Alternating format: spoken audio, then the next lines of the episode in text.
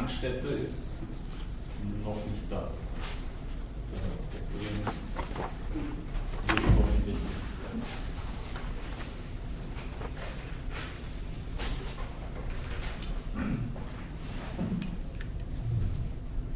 Gibt es äh, zum letzten Mal äh, Fragen? Text, dass man irgendwelche Fragen? Wie ist es gegangen mit dem Text? Gibt Fragen oder Anmerkungen, die Sie gleich vorweg loswerden wollen?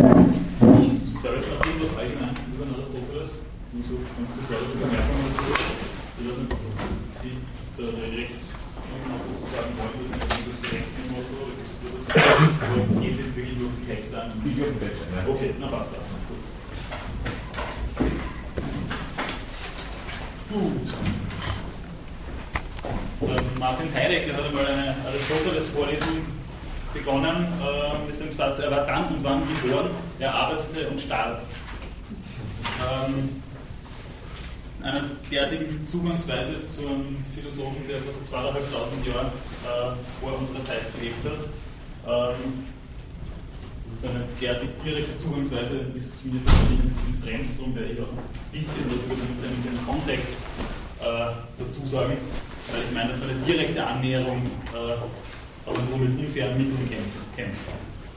Also er wurde in Stagaira geboren, 384 vor Christus, lebte bis 322 vor Christus. Er war also in Athen das, was man einen Metöten nannte, also sprich äh, jemand, der zugereist war. Äh, und der nicht zuletzt aufgrund von äh, äh, Verfolgung dann auch im Exil verstorben ist. Er war also im Gegensatz zu Platon kein hocharistokratischer Vollblut-Athener. Er mischt sich auch deshalb in die, in die athenische Politik kaum ein und ist skeptisch gegenüber Platons theoretischen und auch praktischen Versuchen, äh, sich da ein bisschen einzumischen. Also er geht auf diesen Problemkreis aus relativ großer Distanz zu. Äh, gleichwohl findet sich aber gerade in der nikomachischen Ethik eine eminent politische Dimension, wie Sie wahrscheinlich schon in der Lektüre dieser zehn Seiten gemerkt haben werden. Ähm, und gerade diese nikomachische Ethik und auch die Politik von Aristoteles, also das, die Schrift Politik, sind, äh, sind Werke, die in der Philosophietradition von relativ großer Bedeutung sind, gerade heute. Ähm, bisschen zu den Umständen, also 17-jährig, 367 vor Christus, kommt er nach Athen, ist ein Arztsohn. Äh, das heißt, er ist jetzt zwar nicht aus der athenischen Hocharistokratie, aber doch aus kommt doch aus begüterteren Verhältnissen, wie man dann auch im Text selber, wie ich meine, aufweisen kann. Und wird dann eben Schüler Platons, und zwar ein kritischer Schüler, wie sich auch und vor allem in der nikomachischen Ethik dann aufweisen äh, lässt. Zunächst einmal in seiner Begründung der philosophischen Disziplin der Ethik überhaupt, denn äh, die findet sich als äh, eigenständiger philosophischer Bereich bei Platon zum Beispiel noch nicht.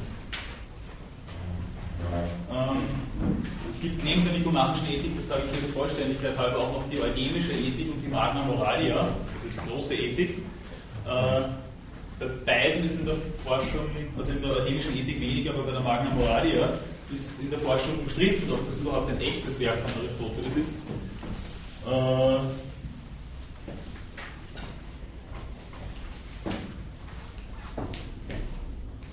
Ja, und sie werden auch beide eigentlich also traditionell eher weniger bis gar nicht rezipiert.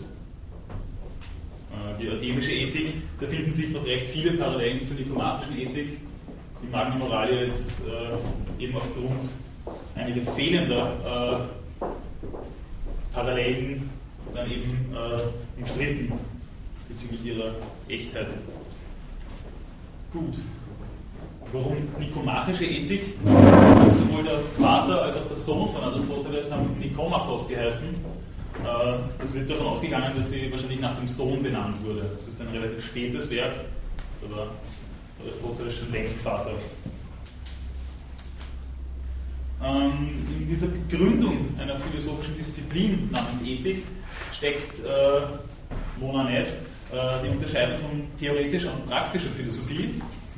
Äh, und Aristoteles ist da auch der Erste, der gleich einmal vorwegnimmt, also das Ziel einer praktischen Philosophie qua Ethik äh, ist nicht ein Wissen um seiner selbst willen, sondern ein Handeln. Also es geht wirklich ihm um das Handeln. Dankeschön. Ähm, gleichzeitig handelt es sich dann auch um so etwas wie eine, vielleicht könnte man sogar sagen, phänomenologische Selbstaufklärung der Praxis, eben um der Praxis willen.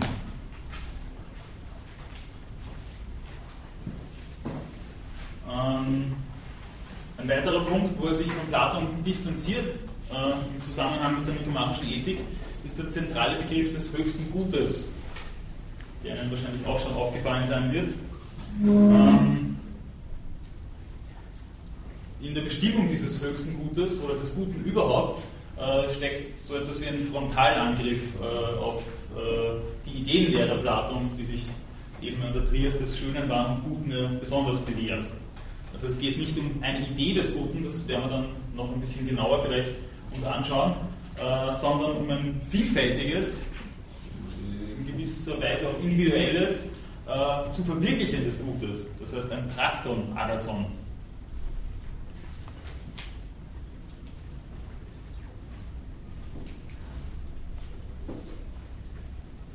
Was Aristoteles uns da in Form dieser nikomachischen Ethik äh, vorlegt, ähm, ist traditionell äh, eben mit verschiedenen Schwerpunktsetzungen immer wieder auch, auch als teleologische Ethik bezeichnet worden. Das habe ich das letzte Mal schon gesagt. Telos, Ziel.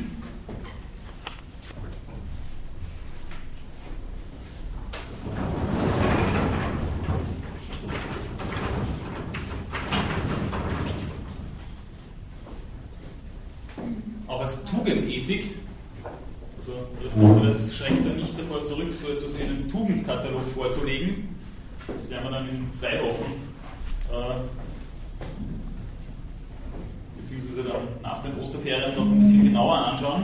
Äh, das heißt aber nicht, dass darin jetzt äh, konkrete Handlungsanweisungen äh, vorliegen oder dass, dass da darum geht zu sagen, wie der perfekte Mensch beschaffen wird, sondern das ist eben so etwas wie eine, eine äh, ja, Phänomenologie von Verhaltenszügen, äh, die Aristoteles da probiert, immer äh, unter dem Vorbehalt, dass so etwas individuell äh, betrachtet werden muss, dass das nicht so ist, dass wir da Menschen in ein Korsett hinein zu pressen hätten. Also da lese ich ihn sehr wohlwollend, sondern da geht es darum, dass, dass wir diese Charakterzüge eigentlich an, an, Menschen aufweisen können, je nachdem, wie der jeweilige Mensch äh, beschaffen ist, sich verhält und was für Umstände er lebt. Äh, ferner wird sie auch als Strebensethik äh, bezeichnet. Im Unterschied zu Kant geht nämlich Aristoteles von etwas wie einem vernünftigen Streben aus, eben auf ein Gut hin, während Kant in seiner deontologischen Ethik äh, vom Begriff des guten Willens ausgeht und den als Dreh- und Angelpunkt seiner Ethik dann heranzieht. man einmal nur so ein paar Präliminarien. Äh, ich habe schon gesagt, ich tue mir ein bisschen schwer, Aristoteles aufgrund der zeitlichen Distanz da so direkt anzunehmen. Also da gibt es meines Erachtens entscheidende historische Brüche. Äh, sprich, äh, es gibt vielleicht nicht nur Unverständlich, Unverständliches, sondern auch das, was wir heute als inakzeptabel ansehen müssen, wie ich meine. Ähm, Wobei man, wobei man bei einer fundierten Kritik aber eben diese, diese Distanz auch immer wieder berücksichtigen sollte, wie ich meine. Also wenn es eben um die Rolle von Frauen oder Sklaven geht, äh, muss man das ja nicht affirmieren. Und da kann man sich natürlich auch die Frage stellen, warum Aristoteles sich da aus dem relativ geschlossenen Ethos, in dem er sich befunden hat, da nicht noch ein bisschen mehr hat lösen können. Ähm, aber eine Frontalkritik, würde ich meinen, wird dann auch der Person Aristoteles nicht in jeder Hinsicht gerecht werden. Gut. Vielleicht noch eine kurze Bemerkung, diese Strebensethik äh, bekommt eigentlich erst durch Kant eine wirklich, äh, wirklich unter Anführungszeichen ernstzunehmende Konkurrenz. Bis dahin äh, ist nicht nur der Ethiker, aber vor allem der Ethiker Aristoteles einer, der relativ unumstritten ist. Also ab dem Mittelalter ist die Aristoteles-Rezeption äh, in unserem Kulturkreis also, ja, fast exorbitant. Also das war so der Paradephilosoph und noch viel mehr der Paradeethiker. Gut. Das waren, wie gesagt, paar kurze Präliminare. Gibt es dazu jetzt noch irgendwelche Fragen? Anmerkungen?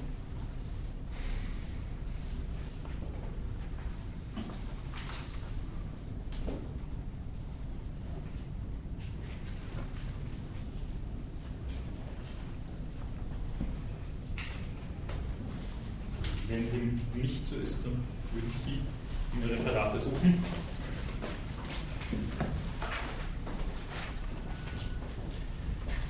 Also es geht ums, äh, um das erste Buch der Nikomachischen. Wollen Sie sitzen? Bitte? Wollen Sie sitzen? Ja, ja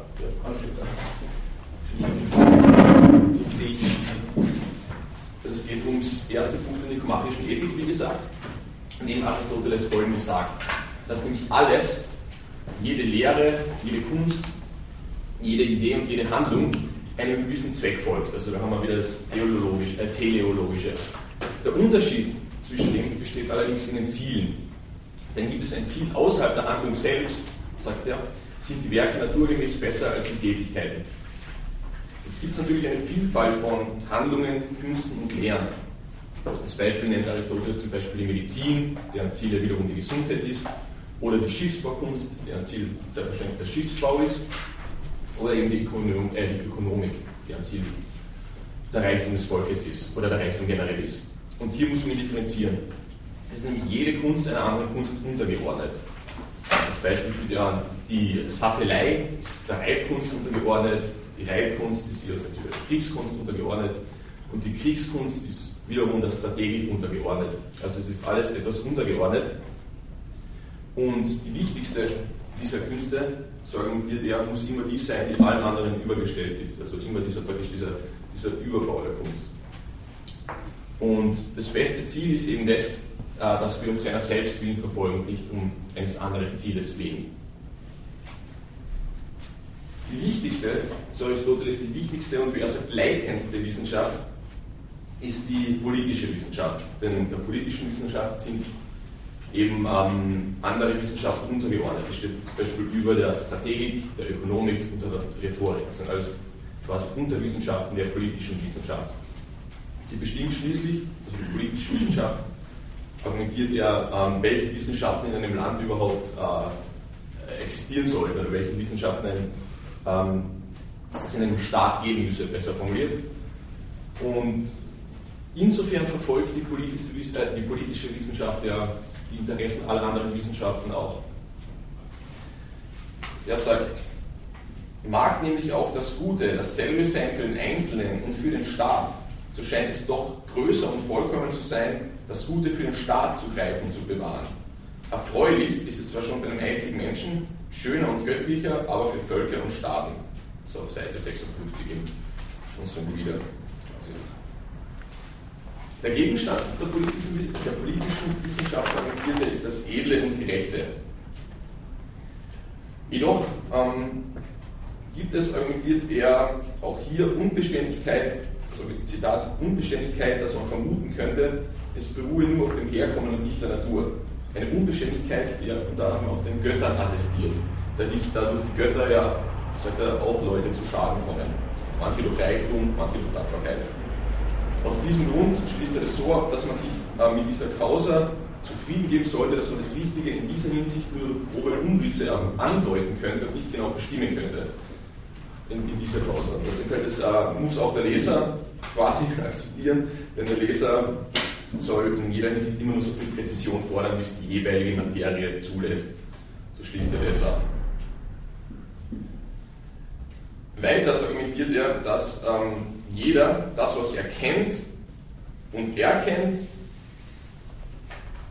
richtig beurteilen kann. Also es ist jeder in einer Sache ein guter Richter, sagt er, äh, wenn er über die Materie Bescheid weiß. Jemand, der in einer gewissen Sache gebildet ist, jemand, der sich etwas auskennt, quasi, ähm, kann über etwas urteilen. Und es kann aber nur der über alles urteilen, der über alles gebildet ist. Und daraus schließt Aristoteles, dass der junge Mensch oder dass junge Menschen für die politische Wissenschaft ungeeignet sind, da sie zu wenig Erfahrung und zu wenig Lebenspraxis haben, die politische Wissenschaft aber genau das voraussetzt, Lebenserfahrung etc. Allerdings attestiert er dies, also diese Unfähigkeit für die politische Wissenschaft, auch Menschen mit einem unreifen Charakter oder einem unsteten Lebenswandel zu. Ähm, denn er sagt, nur der, der sein Leben vernünftig oder seine Handlungen und sein Leben vernünftig richtet, ähm, für den ist praktisch auch jene Wissenschaft von Nutzen, schreibt er also. Da also jede Erkenntnis und jeder Entschluss strebt, wonach wonach mit unserer Auffassung die politische Wissenschaft streben und welches ist das oberste aller praktischen Güter. Im Namen stimmen wohl die meisten überein.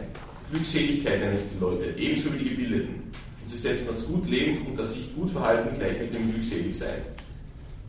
Also praktisch, das ich jetzt vergessen zu sagen, nach, nach, dem, äh, nach der Untersuchung der politischen Wissenschaft äh, der praktisch der Eudemonie, den, den Begriff der Glückseligkeit, das ist jetzt das Zitat, das jetzt so einzuordnen. Er sagt also, dass das Ziel, jegliches Ziel, ist die Eudaimonie, die Glückseligkeit. Und genau das elaboriert Sokrates, äh, Sokrates, Aristoteles, Entschuldigung, Aristoteles im folgenden Text auf. Also teleologisch alles zielgerichtet quasi, alles verfolgt den Sinn der Glückseligkeit. Und unter diesem Terminus Glückseligkeit versteht aber jeder etwas anderes. Zum Beispiel einige assoziieren Reichtum, einige assoziieren Lust, einige Ehre, der Kranke assoziiert mit der Glückseligkeit die Gesundheit, genauso wie der Arme den Reichtum, also wie der Arme den Reichtum assoziiert. Und ähm, andere, so Aristoteles, würde meinen, dass es ein Gutes an sich, also ein Gutes, das allen anderen Gütern quasi übergestellt ist, genauso wie in den Wissenschaften, was er früher, äh, früher argumentierte. Also ein, ein Gutes, das praktisch allem anderen überstünde, quasi und das zugleich auch die Ursache für alles weitere Gute darstellt. Es sei wichtig zu erkennen, so Aristoteles, dass es einen Unterschied gäbe zwischen Untersuchungen, die von Prinzipien ausgehen, und jene, die zu Prinzipien führen. Jene, die über das Gute, Glückselige, über die politische Wissenschaft Bescheid wissen wollen, müssen auch einen angemessenen, wie eben schon erwähnt, guten Lebenswandel führen. Denn nur jemand, der diese Prinzipien zwei Prinzipien nennen, ihm gesprochen wurde, ähm, bereits erkennt, Entschuldigung, Korrektur, ähm, es kann praktisch nur der, der über so einen Lebenswandel verfügt und äh, dementsprechend lebt, diese Prinzipien entweder kennen, entweder dieser kennt sie bereits oder er, erkennt sie leicht. So ist es umständlich formuliert, aber ja. Aber ich glaube, das war nachvollziehbar, oder? Ja, ja, Entschuldigung, selber stolpert, ja. Ähm, und für jene, die aber keinen angemessenen Lebensstil verfügen, hat er ein Zitat Hesios parat. Und zwar: Dieser ist der Allerbeste, der selbst alles ersinnt. Tüchtig ist aber auch jener, der den Gutredenden folgt. Wer aber weder selbst zu ersinnen vermag, noch in seinem Innern merkt, was er von einem anderen hört, der ist ein unbrauchbarer Mann. Seite 58. Anschließend erörtert Aristoteles den Begriff der Glückseligkeit weiter ähm, man könne jene von den einzelnen Lebensformen ablesen. Das Großteil, äh, der Großteil oder das Gros der Menschen entscheidet sich für die Lust und für einen quasi führt einen hedonistischen Lebensstil. Und dies ist eine der drei Lebensformen. Unterscheidet hier zwischen drei Lebensformen, zwischen der, meine, sagt nicht hedonistischen Lebensform, aber eben die Lebensform der Menschen, die sich für die Lust entscheiden, ähm, die politische Lebensform und das dritte ist die betrachtende Lebensform. Und der Großteil der Menschen sagt, er lebe versklavt und ziehe ähm, das Leben eines Viehs vor. und entscheiden sich eben nur für die Lust. Und sagt, sie kommen aber zu einiger Rechtfertigung, da es, viel, da es vielen unter den Mächtigen ähnlicher geht wie Sardanapal. Das war ein syrischer König, mhm. dem man immer einen gewissen, vereinfacht gesagt, einen gewissen Hellenismus unterstellt hat, oder?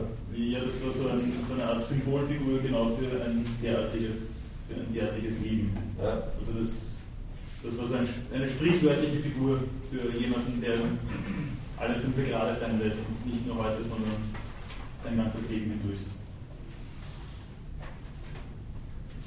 Und die gebildeten Menschen, sagt, äh, argumentiert er, entscheiden sich jetzt nicht für Genuss, sondern ähm, für die Ehre, das man als Ziel des politischen Lebens bezeichnen könne.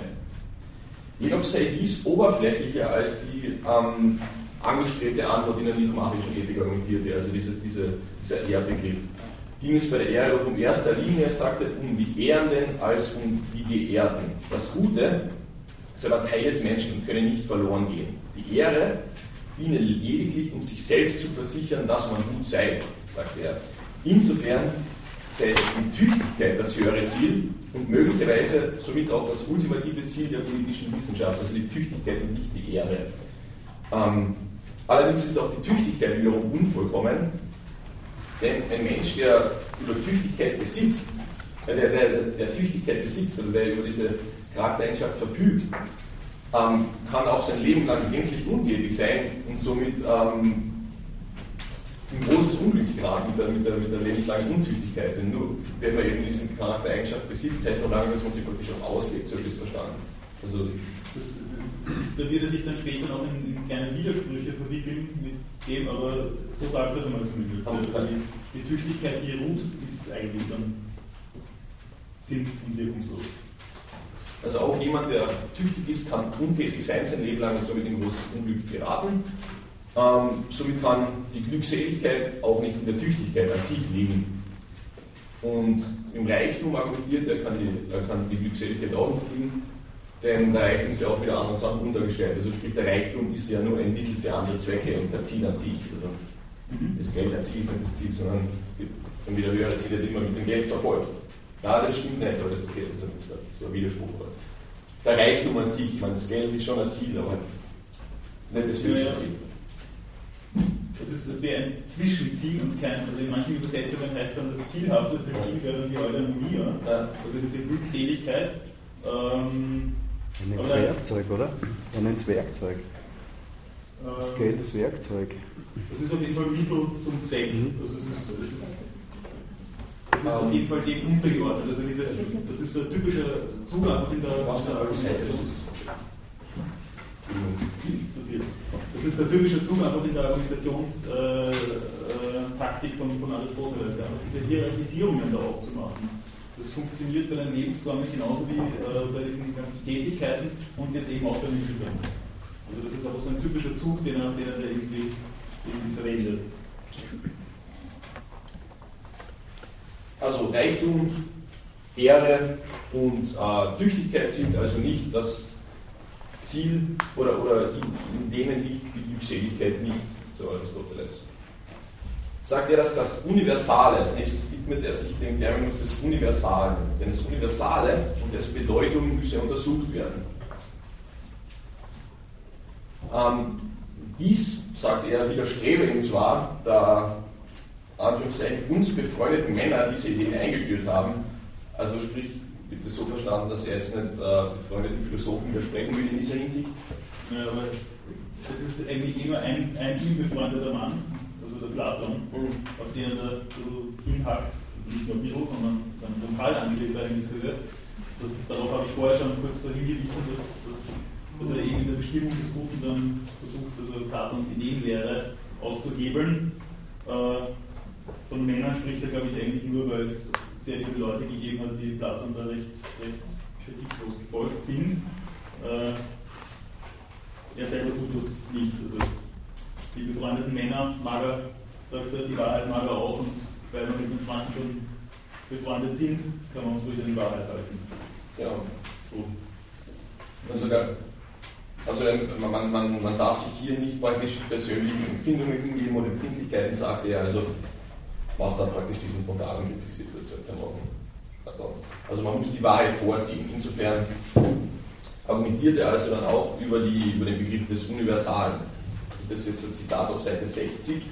Das Gute aber findet sich in den Kategorien der Wesenheit, der Qualität und der Relation. Das an sich aber, die Wesenheit ist in der Natur früher als die Relation. Denn dies gleicht einem Nebenschössling und einem Zusatz zum Seienden. Es kann also keine Idee geben, die diese, Kategorie, äh, diese, diese Kategorien gemeinsam umgreift. Er merkt also ferner an, ähm, dass es gar kein Universales geben könnte, da das Gute unzählige Bedeutungen hat und äh, gleich viele wie das Seiende, sagt er. Also das Gute hätte gleich viele Bedeutungen wie das Seiende, gleich viele Kategorien. Und ähm, sollte es das Universale aber geben, würde man schließlich von einer Kategorie reden, nicht von mehreren. Das ist jetzt aber nicht der Fall. Denn, so argumentiert er, es findet sich in der Kategorie der Wesenheit wie Gott und Geist, in der Qualität wie die Tugenden, in der Quantität wie das rechte Maß, in der Relation wie das Brauchbare, in der Zeit wie die rechte Gelegenheit, in dem Raume wie der gesunde Aufenthaltsort und dergleichen, seit 61. Also das ist nur, so argumentiert er eben, dass äh, das Gute und das Sein, da, Entschuldigung, das Gute und das Sein, also die, die, die äh, Vielfalt an Kategorien, argumentiert er in diesem Zitat auf Seite 61 ist das in unserem unserem Bilder. Es gibt also kein Universales, da ein Universales nur eine Kategorie voraussetzen müsste und es aber mehrere Kategorien gäbe, um das kurz auf den Punkt zu bringen. Und in diesem Falle sollte es ein universales Gutes, Universales geben, müsse es auch nur eine Wissenschaft vom Guten geben. Es gibt aber nun mal unzählige Wissenschaften generell, auch innerhalb von einer Kategorie gibt es diese Vielzahl an Wissenschaften. Also folgend äh, elaboriert er den Begriff des Guten weiter und trennt es in das Gute an sich und an jenes Gut, das im Hinblick nur auf etwas anderes gut ist, also sich auf etwas anderes richtet. Die Frage stellt sich also, wie man jetzt das Gute auf eine einzige Idee festsetzen könnte überhaupt. Welche Güter, so fragt Aristoteles, könne man nun als Güter an sich sehen, also an jene Güter, die nur um ihretwillen, um ihretwillen allein bestrebt werden, das ist zum Beispiel das Denken, das Sehen oder bestimmte Freuden. Und denn selbst wenn man das jetzt wegen etwas anderem machen würde, würde man es noch immer als etwas Gutes an sich zählen. Oder, so Aristoteles, wäre es allein auf die Idee an sich reduzierbar. Ähm, er kommt dann zum Schluss, dass es ein Gutes an sich, ein allgemeines Gutes oder ein Allgemeingut nicht geben könnte, oder nicht gibt. Genaueres zu dem Thema erläutert er dann allerdings nicht mehr, also zumindest in der Passage, über die es referiert. Und dasselbe argumentiert er, gelte auch für die Frage nach der Idee. Denn selbst wenn es ein Gutes gäbe, das für sich selbst stünde, wäre es klar, dass dies Gut, dieses äh, für sich selbst stehende Gut für den Menschen unverwickelbar wäre. Und auch der Idee, dass die Kenntnis jenes alleinstehenden Gutes einen Nutzen für die Verwirklichung von Gütern hätte, also quasi eine Art von Vorbildfunktion. Auch dieser Idee widerspricht Aristoteles. Zwar strebt jeder, jeder Mensch nach irgendeinem Gut und nach irgendwelchen Gütern, allerdings, so sagt er, ähm, fehle jedem die Erkenntnis von diesem Gut, dem er strebt. Was ist jetzt aber das Gute, stellt er sich die Frage. Das Gute in jedem einzelnen Falle sagt er, ist das Gut, um dessen Willen alles Übrige geschieht. Also wieder das übergestellte Gut, das muss das Gut sein. Also die Gesundheit in der Medizin, der Sieg in der Strategie etc. Das Gute ist das, dessen wegen man alles andere tut. Also wirklich das Endziel. Das vollkommen Gute ist das Endziel, das vollkommene Ziel. Ähm, und das vollkommene Ziel ist die Glückseligkeit. Das ist quasi sein Fazit. Denn die Glückseligkeit suchen wir immer nur der Glückseligkeit willen. Das ist immer das, äh, das übergestellte Ziel quasi. Ähm, denn alles andere, wie, wie argumentiert schon, wie schon gesprochen argumentiert da die Ehre und die Lust, folgt man immer nur, äh, folgt daneben immer noch ein anderes Ziel. Das einzige Endziel ist die Glückseligkeit. Und das Gleiche gilt auch für die Selbstgenügsamkeit, denn die Selbstgenügsamkeit ist mit der Glückseligkeit sehr verbunden, denn ähm, das vollkommen Gute ist stets selbstgenügsam, sagt er. Das ist das, was unser Leben erst lebenswert macht und bedürfnislos macht und alles andere, oder man benötigt praktisch mit Selbstgenügigkeit nichts anderes mehr. Ja, also dann auch, es gibt keine Addition dazu. Es gibt keine Selbstgenügsam, sprich, was Besseres gibt es nicht mehr. Also egal, was ich da dazu addiere, es wird nicht mehr besser, sondern das wäre so das Beste zu verwirklichen. Entschuldigung.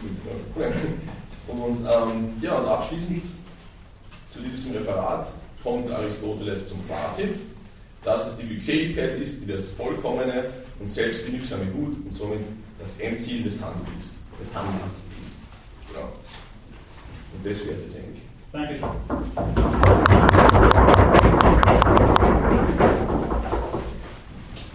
So gibt es gleich mal Fragen, Bemerkungen von Ihrer Seite. Jetzt ist es wieder. Bitte. Für, für die Gesamtausrichtung, was Sie vorhin gesagt haben, dass man jetzt äh, anders sehen würde, dass äh, das Ganze, mit den privaten Politik, also alles äh, muss das Ordnungsgefüge der Politik irgendwie angeschaut sein. Vor allem da, ich habe jetzt da die Passage bei 1049 A235, in der Mitte glaube ich, ähm, steht eben, dass es ja die kollektive äh, Glückseligkeit muss über der individuellen äh, stehen, so in die Richtung. Mhm. Es geht nicht darum, dass, dass der Einzelne glückselig ist, sondern man muss schauen, okay, Einzelne ist eigentlich egal, man muss sich da irgendwie ein, örtliches Verstand muss sich einfügen da ins große Ganze und in diesem großen Ganzen darf er erst glückselig werden, alleine äh, eher, eher nicht das eigentlich ziemlich ja, jetzt gesehen und vom jetzigen äh, Stand ist eigentlich doch ziemlich ja, äh, kritisierbar, sagen wir mal so. Zwar inwiefern. Dass das sagt, okay, äh, nicht der Einzelne so glücklich, glückselig sein, sondern nur gibt es die Einheit, oder also die Gesellschaftskörper, wie man es nennen will, und darin, darin, darin wird man erst glückselig, nicht das Einzelne, das ist unabhängig vom Leben. Ja, ja, also das ist das ist, würde ich mal meinen, einer der wichtigsten Punkte auch in dieser anthropologischen und nicht nur in der politischen Dimension dieses Buches. Denn äh, so eine grundsätzliche Bestimmung des Menschen als Zoon Politikern, wird Ihnen wahrscheinlich schon mal irgendwo untergekommen sein, äh, ist etwas, was, was Aristoteles da äh, als, als, Grundlage überhaupt seiner, seiner Bestimmung des Menschen äh, ansetzt. Also dass, dass wir Menschen, nur Menschen in Gemeinschaft oder nur als Menschen in Gemeinschaft denkbar sind, ähm, das ist, ähm, ja, das ist eigentlich unhinterfragt an mir, der, der Aristoteles. Wobei er diese, diese Gemeinschaftlichkeit dann allerdings äh, schon wieder ein bisschen beschränkt. Also er meint, das Ganze darf dann nicht ausufern. Es geht schon auch darum, dass von meiner Glückseligkeit und nicht von der Glückseligkeit derer äh, jene betroffen sind, die in meinem Umfeld leben. Das heißt, ich bin in einem, in einem sozialen Kontext, ähm, aber der darf eben auch nicht ausrufen. Zwar nicht einmal auf die Polis, und die Polis ist natürlich, das darf man nicht vergessen, bedeutend kleiner als ein Staatengefüge heute. Natürlich ist da auch die Polis dann noch mit einzubeziehen, sonst wäre die politische Wissenschaft nicht als dermaßen wichtig angesetzt.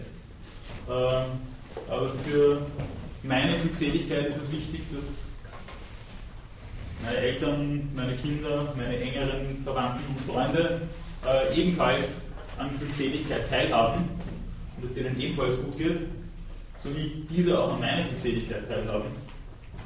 Aber was darüber hinausgeht, äh, das macht, so meint Aristoteles zumindest, dann nicht mehr wirklich viel Sinn. Das betrifft mich dann auch nicht mehr so, und da sind mir dann auch in meinen Handlungsmöglichkeiten die Hände gebunden. In gewisser Weise. Das Kollektiv ist da eher gemeint, dass der nähere soziales Umfeld und ist nicht Gesellschaft oder wie man es jetzt nennen würde. Genau, genau. genau. Das Polis spielt da zwar noch ein bisschen mit rein, wenn man das dann im Ganzen sieht, äh, aber von, von ausgezeichneter Bedeutung ist mein direktes Umfeld. Und die Leute, die mir wichtig sind, denen ich wichtig bin.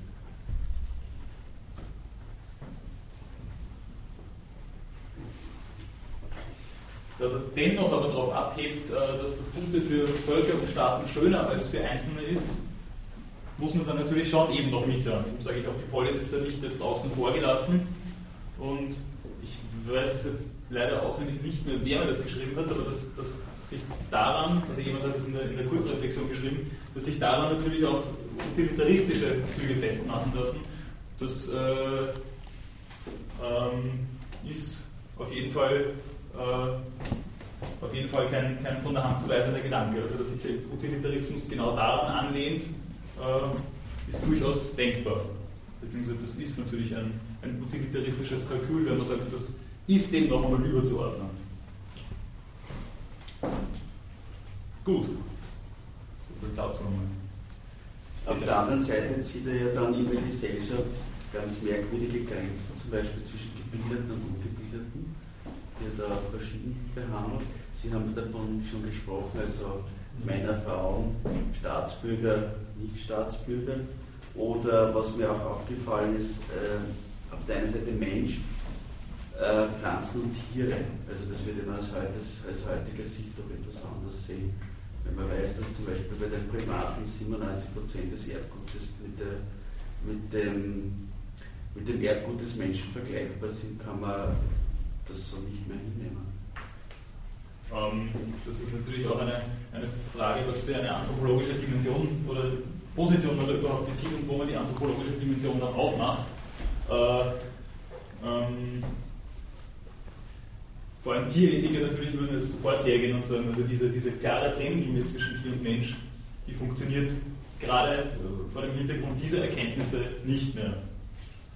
Und da gibt es ja dann auch Leute, die auch zumindest rudimentär Menschenrechte für Tiere einfordern. Also ich erinnere da jetzt einmal an die, an die Theorie von Peter Singer, der ich mich allerdings dann voll inhaltlich nicht anschließen kann, aber zumindest in dieser Richtung äh, argumentiert er, wie ich meine, also mindestens auf der Höhe der Zeit. Äh, die zweite Geschichte, die Sie angesprochen haben, ist natürlich diese, diese, diese soziale Hierarchisierung, die er da mehr oder minder implizit dann macht. Also das ist natürlich auch eine, eine eigentlich ganz spannende Geschichte noch dazu. Ich habe vorher schon erwähnt, Aristoteles war das, was man zu der Zeit einen Netöken nannte. Ähm,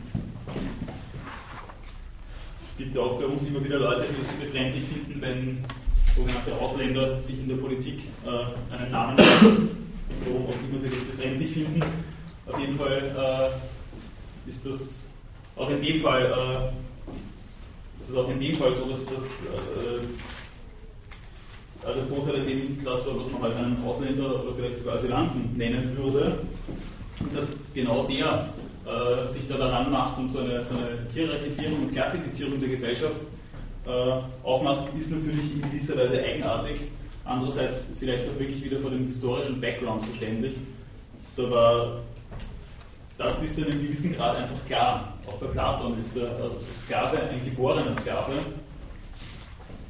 Ein beseeltes Werkzeug, es bei Aristoteles dann anderswo heißen wird. Und das ist einfach von Geburt auf so und darin gibt es äh, an und für sich eigentlich nichts zu rütteln. Das ist einfach klar. Ähm,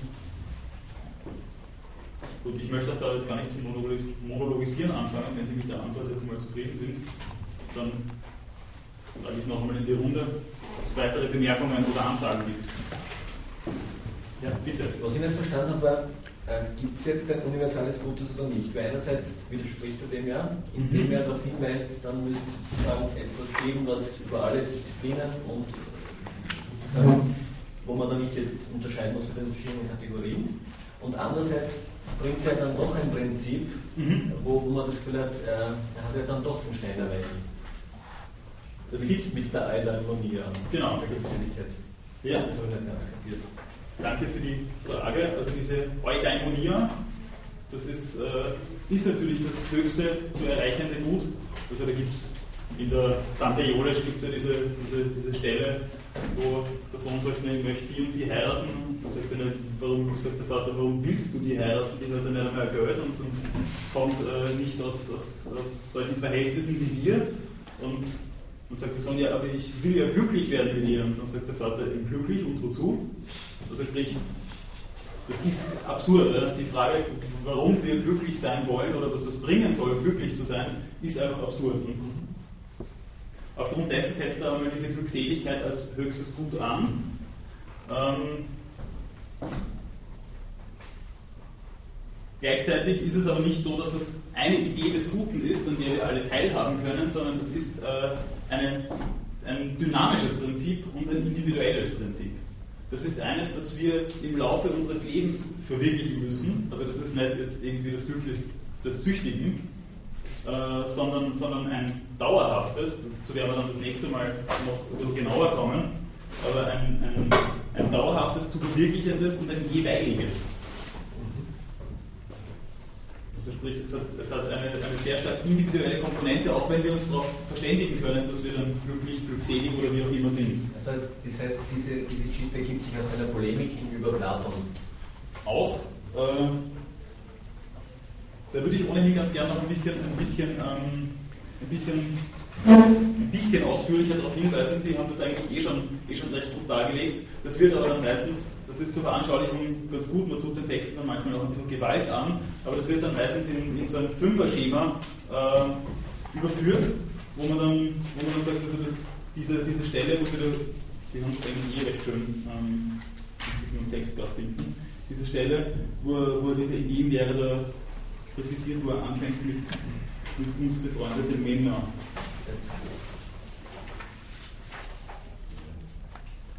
Genau. Und da, geht es zunächst einmal darum, dass das erste Argument das der Reihung ist. Also wo er dann sagt, das früher oder später, äh, das kann der Platon gar nicht mit, mit einbeziehen. Das heißt, zunächst geht es einmal darum, dass es so etwas wie eine Zeitlichkeit geben muss, äh, die wir den Guten attestieren müssen. Wenn man das dann ein bisschen abstrahiert von, von dem, wie es er da ausspricht, dann kommt man natürlich dahin, dass es eben so dass wir eine dynamische Glückseligkeit ist, die wir im Laufe unseres Lebens dann eben zu verwirklichen hätten. Ähm, das nächste, was er da aufmacht, ist das sogenannte Kategorienargument, das zweite, wo er meint, äh, gut muss analog zu den Kategorien des Seienden ausgesagt werden.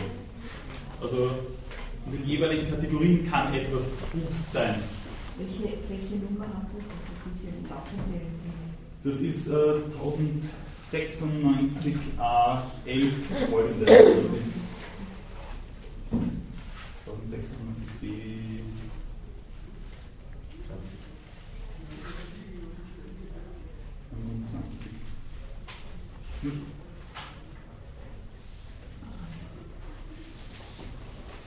Und das ist, würde ich meinen, also weniger eigentlich so eine Frontalkritik am Platon, sondern eher so ein, dieser Punkt, dieses Kategorieargument, eher so ein, so ein Fundament der eigenen äh, Lehre, die er da vom Guten äh, uns verkaufen will.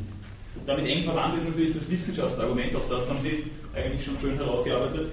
Äh, das heißt, für Platon dürfte eigentlich nur eine Wissenschaft des Guten geben. Ähm, in einer christlichen Morallehre würden wir uns dem sogar wieder ein bisschen annähern. Bei Aristoteles ist das nicht so. In der Strategik ist es was anderes wie in der Ökonomik, wie in der Politik, die natürlich dann nochmal drüber steht, wie in der Medizin, das ist jeweils ein anderes. Und das Ganze setzt sich dann fort, das kann man auf diesen zehn Seiten, die wir da jetzt besprechen, noch ein bisschen schwer aufmachen und, und, und veranschaulichen. Das wird dann in der, in der, weiteren Folge des Textes dann noch, noch deutlicher werden, aber dem entspricht eben auch diese individuelle äh, Komponente. Ähm, dann der Vollständigkeit halber steckt dann auch drinnen das Argument der Hypostasierung, der Verdinglichung. Äh, Aristoteles sagt, das ist eigentlich unnütz, da ein Gutes an sich irgendwo, das wir nie erreichen können, anzusetzen. Davon haben wir nichts. Natürlich geht er da dann diese, diese Lehre der Anamnesis bzw. der, der Metexis von Platon nicht mit, wo Platon ja meint, dass wir uns an die Ideen wiedererinnern können und auch daran teilhaben, die Texis, die Teilhabe. Ähm, da geht er halt dann einfach nicht mit, sondern er meint, das ist einfach eine unnütze Verdoppelung des Gute und das Gute an sich. Und daran knüpft auch noch zu guter Letzt dieses Argument der Ewigkeit, das fünftes Kontraargument, äh, an, wo meint, die Ewigkeit einer Idee sagt über die Intensität oder die Reinheit des Guten in dem Fall überhaupt nichts aus. Also diese, diese Ewigkeit oder Überzeitlichkeit hängt natürlich auch mit dem Zeitlichkeitsargument vom Anfang zusammen. Äh, ist für die Verwirklichung des Guten äh, in unserem täglichen Leben bzw. in der Dauer unseres Lebens äh, von keiner Relevanz.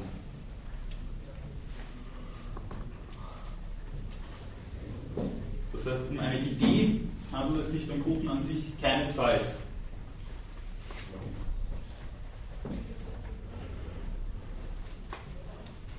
Mir scheint, dass es sich da auch von, von gewissen äh, vormystischen oder auch mystischen Tendenzen äh, abhebt, die es ja immer wieder gegeben hat im, im äh, Zusammenhang mit, mit, Ideen und Idealität. So als wären das irgendwelche Gespenster, die im Himmel oben herumhuschen und vielleicht erwischen wir eins. Aber so funktioniert die Sache natürlich ohnehin nicht. Gut. Jetzt die etwas äh, trockene Ausführung dieser, dieser, dieser Frontalkritik am Tarzan. Äh, dazu oder anderweitig jetzt noch weitere Fragen? Bitte. Ich wollte von Noah äh, auf das mit diese Prinzipien zu sprechen kommt, also äh, unterscheiden zwischen den Untersuchungen, die auf äh, Prinzip hinführen oder die von einem Prinzip ausgehen. Ist das auch Platon äh, irgendwie gemünzt oder so? Also er, ich glaube, er redet ja irgendwie vor davon, dieses ähm, Einige meinten, es gebe neben diesen vielen Gütern ein anderes Gutes an und für sich, also wieder diese Idee. Mhm. Wo er dann sagt, dass, ähm, ich, also ich habe das jetzt so gelesen, dass Platon irgendwie annehmen würde, das Prinzip schon vorher irgendwie festlegt und von dem ableitet und er mit sozusagen hinführt, sozusagen, also zu dieser Glückseligkeit. Wenn man das modern erkenntnistheoretisch oder wissenschaftstheoretisch angeht, dann würde meinen, äh, oder würde ich meinen, könnte man das so übersetzen, dass man sagt, was ist der richtige Weg, um zum Guten zu gelangen, ist es die Induktion oder die Deduktion. Und äh, wie ich schon gesagt habe, also das, was Aristoteles da vorhat, ist einfach eine Aufklärung der Praxis. Und wenn man diesen Weg einschlägt, dann wird es wohl eher der induktive sein. Während wenn ich von einer mehr oder minder in der Anamnesis zugänglichen äh, Idee des Guten ausgehe, dann müsste eher die Deduktion sein oder die Anwendung eines weil er postuliert ja quasi schon vorher eigentlich, dass es diese Idee gibt und leitet es dann von der sozusagen auch das Prinzip.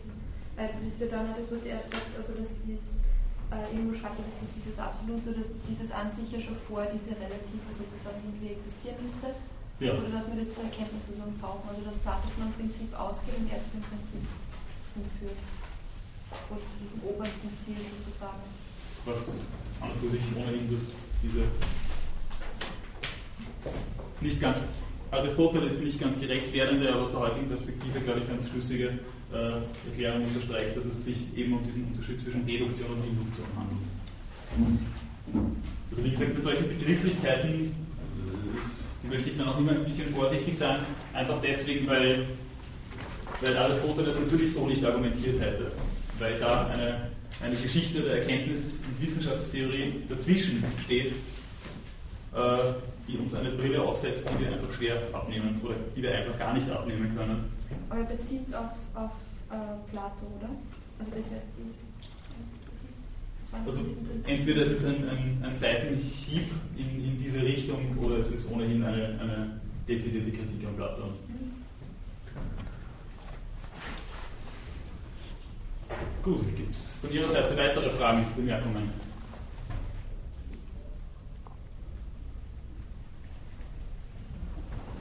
Ja. Ähm, ja, ich wollte noch fragen, was ich glaube jetzt nicht ganz verstanden habe, das ist das ELF 58, also der 1095a, äh, ist äh, der markierte Absatz irgendwie so, wo dieses gut Leben, also Glückseligkeit, und er sagt dann, das ist dieses gut Leben und das sich gut verhalten, also dass es irgendwie mhm. Glückseligkeit gleichsetzt ist oder so. Mhm. Ich habe irgendwie nicht verstanden, jetzt auf dieses sich gut verhalten schon kommt oder ob das vielleicht später kommt, wenn wir das bekommen, dass er das da ja noch nicht ausführt, also weil wenn er vom Guten jetzt spricht, das ist jetzt nur nicht unbedingt der ethische Komponente, also im Sinne von sich gut verhalten, sondern dass das auch, so wie er zum Beispiel sagt, bei der Satellei oder so, dass das auch was Technisches sein kann, also wie gut machen oder gut ausführen. So. Und dass dieses Gute also jetzt nur nicht dieses sich gut verhalten ist, sondern irgendwie nur relativ, also jetzt das Individuum hat, dass dieses gut ansieht sozusagen, oder was in dem, oder beim Flötenspieler zum Beispiel, was in seiner ähm, Tätigkeit jetzt gerade das Gute ist, sozusagen, also das angestrebte Ziel jeweils. Und dass da jetzt noch gar nicht so die Rede war von dem richtigen Verhalten sozusagen. Das wir später noch haben oder was nicht, ich vielleicht falsch verstanden also schon vorher das sich gut verhalten gemeint war oder ob das, weil das vorher ein bisschen technisch vorkommt. Sie haben uns gut nicht verstanden, also danke für die Frage. Äh, beziehungsweise Sie haben vollkommen recht. Also zu dem Zeitpunkt, wo wir uns da jetzt gerade im Text befinden, kann sowohl das Gute, mit der Glückseligkeit schaut es vielleicht ein bisschen anders aus, aber sagen wir mal, das Gute kann zu dem, Zeitpunkt alles sein. Das ist äh, da auch jetzt nicht unbedingt an, an, an diese äh, für uns heute weit geläufigere strikte Unterscheidung von Gut und Böse im Sinne der Moralität gebunden. Da haben sich manche amerikanische Autoren und auch Ernst Tugendhat äh, versucht dann einmal anzulehnen, dass es sowas wie eine ethische Konnotation des etwas Machen gibt, was natürlich gerade vor dem Hintergrund einer christlichen Morallehre natürlich auch in gewisser Weise Befremden auslöst.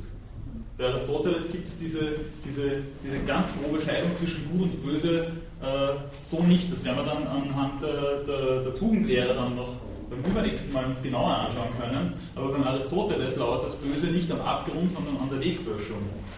Wie der Bernhard Waldfeld das mir sehr schön ausgedrückt hat, sehr gut gefallen und ich finde, das ist auch sehr treffend.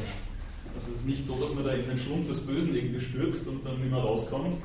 Äh, oder irgendwann einmal die Fähigkeit abhanden kommt, sich an die Vernunft zu richten, wie es dann vielleicht mit Kant denkbar wäre, sondern das sind die kleinen Verirrungen. Ähm, eine zweite Geschichte, die Sie da jetzt auch mit angesprochen haben, äh, das werde ich auch noch kurz ausführen. Ähm, natürlich ist es nicht ganz unproblematisch, das sich gut verhalten und das gut leben ähm, äh, mit Glückseligkeit dann wirklich so gleichzusetzen. Denn das setzt, dazu werden wir dann auch nächste Woche nochmal ein bisschen genauer kommen, äh, voraus, dass das auch wirklich funktioniert. Dass, dass dieses sich gut verhalten auch gelingt. Und das, wenn wir schon je als Zonenpolitiker zu bezeichnen sind, dass das auch meinem näheren Umfeld einigermaßen gelingt. Sprich, da müsste man schon wieder fast eine Ethik des Gelingens unterstellen. Auch das ist etwas, was man vielleicht auch in die Nähe zu, zu utilitaristischen Gedankengängen bringen könnte.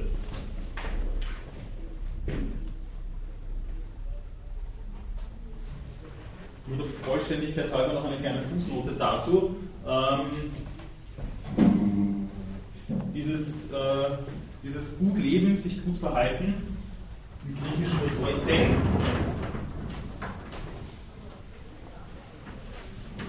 Also alles, was mit Eu beginnt, heißt immer gut, schön. Zen das Leben ist schon etwas, was bei Platon auftaucht. Auch Platon polemisiert schon in die Richtung, ähm, dass äh, ein bloßes Leben eigentlich so etwas wie einen, einen Horror Vakui der Sinnentleertheit eigentlich darstellt. Dass das bloße Leben eigentlich schon ein verfallendes ist. Und dass es immer darum geht, äh, sich einem Guten anzunähern und dass es da immer so etwas wie ein Streben gibt äh, hin zu einem, zu einem Erreichen, einem Gelingen auch. Wie das dann im Einzelnen ausschaut, ob es dann in einer Glückseligkeit gipfelt oder äh, in der Ideenschau oder wie auch immer, das ist dann wieder eine etwas andere Geschichte. Aber es geht einmal grundsätzlich darum, dass ein bloßes Vor sich hinleben äh, ähm, das ist jetzt nicht verdammenswert oder, oder wirklich kritisierbar, sondern das ist, es ist eben das, was, was, was für, schon für Platon eben Sinnlehre ausmacht.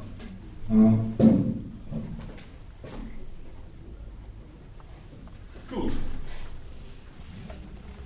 Fühlen Sie sich beantwortet? Mhm, danke.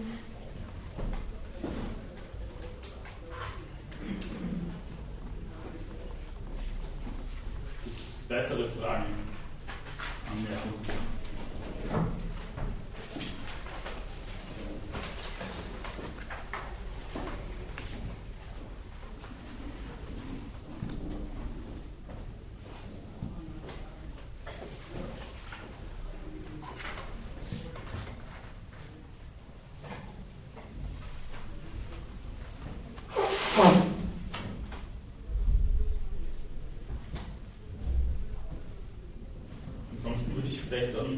Gerne vom reinen Text verstehen jetzt ein bisschen weggehen, weil wir da ohnehin jetzt nicht uns die ganze Zeit aufgehalten haben. Äh,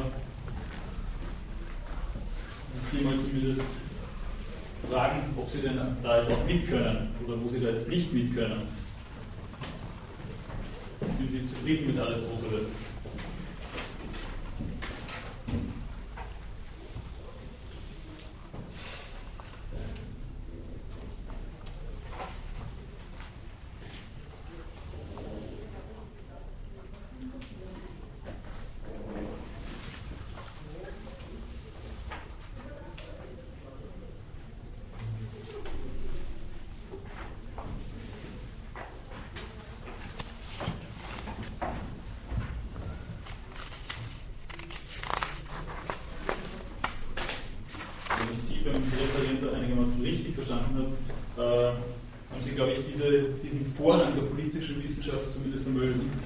Frage gestellt, wenn ich Ihnen das nicht ganz unrecht tut. Also wie geht es Ihnen damit? Kann man da heute noch einverstanden sein damit, dass die politische Wissenschaft die leitende ist, äh, die eine Gesellschaft hin zum tugendhaften Verhalten führen kann? Glauben Sie daran? Nein, das ich nicht. Ich glaube, dass man das auch im Kontext zur Zeit sehen muss. Und damals war das einfach vorrangig. Wahrscheinlich, nehme ich an. Den Zeitkontext würde ich da auf jeden Fall mit reinnehmen. Also da gebe ich Ihnen, da rennen Sie bei mir ohnehin offene Türen ein. Mhm. Äh, nichtsdestotrotz würde ich einfach die Frage stellen, äh, oder stelle ich mir auch und zu die Frage, äh, ob man es wirklich bei dem bewenden lassen kann. Ob dann die jeweilige politische Situation äh, dann nicht eine ist, die, die natürlich auch Schwankungen unterliegt und wo es natürlich dann auch problematisch wird. Bitte? Wäre nach Aristoteles dann jede Ethik, die vom Staat ausgeht, eine die richtige? Hm. Jein. Äh, Aristoteles äh, hat, wie ich vorhin schon kurz erwähnt habe, auch eine Politik geschrieben, wo er sich dann recht ausführlich mit äh, verschiedenen Staatsmodellen auseinandersetzt. Ähm, und da ist seiner Meinung nach zu favorisieren so eine Mischung aus, äh, aus Monarchie, äh, Aristokratie und äh, Demokratie. Und er meint, dass, dass eine Mischung aus diesen, aus diesen drei äh, Staatsformen die perfekte wäre. Und sobald das einigermaßen am Laufen ist, dann glaubt er, kann nicht mehr allzu viel schief gehen, wobei es dann jeweils eine Verfallsform auch von der jeweiligen äh, Staatsform gibt. Also von der, von der Monarchie wäre es dann die Tyrannis, die Tyrannenherrschaft, äh, von der Aristokratie die Oligarchie. Ähm, und er meint dann eigentlich, dass die Demokratie äh, die Verfallsform dessen ist, was wir heute als Demokratie bezeichnen. Also da ist dann die, die Formulierung eine etwas andere. Ja, wenn man jetzt eine Diktatur hätte, äh, die im Dritten Reich praktisch behauptet, sie anstrebt äh, die Glückseligkeit der Mehrheit, ähm, wäre das dann irgendwie in dem Sinn? Ähm, ich bin mir jetzt nicht ganz sicher, worauf die Frage jetzt abzielt. Nein, also wenn, jetzt, wenn man jetzt sagt, Hitler damit argumentiert, dass er das im Sinne des Deutschen Reiches handelt, was die Mehrheit repräsentiert hat, ähm, und die Glückseligkeit dieser Mehrheit befördern zu. Wäre das dann eine angemessene Ethik? Das, äh, mit Aristoteles einmal sicher nicht. Äh. Das, das wäre dann in dem Fall, wenn Sie das so formulieren, dann eine, eine eine Mischung aus Utilitarismus und Nationalsozialismus, so wahrscheinlich bis zu einem gewissen Grad sogar gegeben hat. Äh, das Problem aber, das da jetzt dahinter steckt, ist äh, zunächst einmal ganz bestimmt, dass, äh, dass sowas wie ein ziviler Ungehorsam in dem, was, was, was Aristoteles da sagt, zumindest einmal außen vor gelassen wird. Das ist jetzt noch nicht komplett undenkbar, aber es ist auch nicht so, dass er irgendwie sagt, also ziviler Ungehorsam wäre etwas Wünschenswertes für den Fall, dass das so nicht funktioniert. Das wird damit einfach nicht behauptet. Und das ist, glaube ich, auch ungefähr das Problem, worauf Sie hinaus wollen, wenn ich das richtig verstehe, oder? Nein, ich verstehe die Rolle von Jung also, also einfach darum, weil es, ja, es ist ja schon sehr utilitaristisch, was er sagt. Und wenn der Staat jetzt praktisch argumentiert, damit argumentiert, dass das, was er zustande bringt, schon im Sinne einer, einer und einer Glückseligkeit für die Mehrheit ist. Ähm, ad hoc dazu? Ja, schon. Also mit Diese- Nein, ich also schon zum Thema, aber ich meine, ich kann es aber zum Thema. Okay, äh, dann sage ich ganz kurz noch was dazu. Also Aristoteles äh, entwirft da zwar eine in sich, ich meine, schlüssig, aber, aber eben nicht in jeder Hinsicht immer hundertprozentig stringente Theorie. Und da ist, glaube ich, auch einer der Punkte, wo sich dann auch ein bisschen spießt. Also dass, dass er einerseits dann sagt, dass es für Völker und Staaten das, äh, das Schönere ist oder das Schönste im Vergleich zum Einzelnen, ist natürlich etwas, was in diese Richtung führen würde, ganz bestimmt sogar. Andererseits, dass er diese Glückseligkeit äh, dann eben in Abhebung von, von Platons Ideenlehre äh, definiert und dann in ihre Jeweiligkeit auch kennzeichnet, also sprich in, ihre, in ihrer individuellen Ausprägung, ist etwas, was das Ganze dann doch wieder unterläuft, wie ich meinen würde. Das, da würde ich Sie auch ganz gern noch ein bisschen auf die übernächste Stunde vertrösten, wenn wir dann, äh, wenn wir dann diese Tugenden uns genauer anschauen. Die Tugend der Gerechtigkeit ist nämlich eine, die, die Aristoteles dann ganz besonders behandelt und eine, wo er sagt, also das ist so quasi die Königstugend oder eine, die die anderen Tugenden in gewisser Weise umfasst. Und das ist etwas, äh, wo nicht zuletzt Oswald Höfer darauf hingewiesen hat, dass das im Utilitarismus etwas ist, was, was dann nur mehr schwer äh, machbar ist. Also diese Einräumung von Rechten und von, von politischer Gerechtigkeit ist etwas, was dem Utilitarismus in jeder Hinsicht schwerfällt. Aristoteles kann das aber durchhalten. Auch wenn es sich da aus heutiger Perspektive zumindest ein bisschen spießt, da haben Sie schon recht. Ja, ich meine, nur die Parallele interessant, dass man sagen könnte, was für Aristoteles die Sklaven sind, sind mittlere Juden. Und deshalb passt das an. Hm, Also es ist, es ist einfach deshalb moralisch wichtig aus der Perspektive von, den- von diesen Personen, von mir. Ähm, Ja. Weil eben, äh, weil der Teil, der ungerecht behandelt wird, nicht als zugehörig äh, gesehen wird. Ja, also ich meine natürlich aus der historischen Distanz diese Parallele zu ziehen, ist, erscheint mir dann schon bisschen weitgehend, also den Holocaust mit, mit der Sklavenhaltung im antiken Griechenland Nein, aber ich Nein, einfach. nicht vergleichen. in Vergleich zu ich ziehen, nicht. scheint mir, scheint mir sowohl von, von der unter Anführungszeichen Handhabung, auch wenn das jetzt noch so zynisch klingt, äh, Nein, schwer vergleichbar als auch von dem, was dann, was dann ideell dahinter steht. Also, ja, ich wollte eigentlich die ideelle Perspektive hinaus, nicht auf die. Ja, okay. Aber das hat Ich wollte nicht sagen, dass Sklavenhandel dasselbe wie der Holocaust. Ja, ja, also, also ich, ich wollte es dann auch nur noch mal klargestellt haben. Okay. Ja, also ich, kann ich da mal weitergehen oder ist das jetzt nur so halbwegs für Sie? Ja. Gut. Das ist, Sie waren, glaube ich, noch die Ja, ich habe nur eigentlich eine ganz prinzipielle Frage. Mhm. Äh, Aristoteles war ja Schü- Schüler von Platon. Und Platon hat sich ja sehr viel mit Staat, Staatsform und Demokratie befasst. Für ihn war ja, wenn ich das so richtig verstanden habe, die richtige Staatsform die Demokratie, nicht? Ich meine, für Platon. Weil er hat doch bei sich im siebten Brief sehr viel darüber geschrieben, über die Tyrannis und, und, und, und dass er eben das nicht gut findet und dass man. mh, Und wie weit hat Aristoteles ähm, das Gedankengut aufgenommen und was ist bei ihm anders?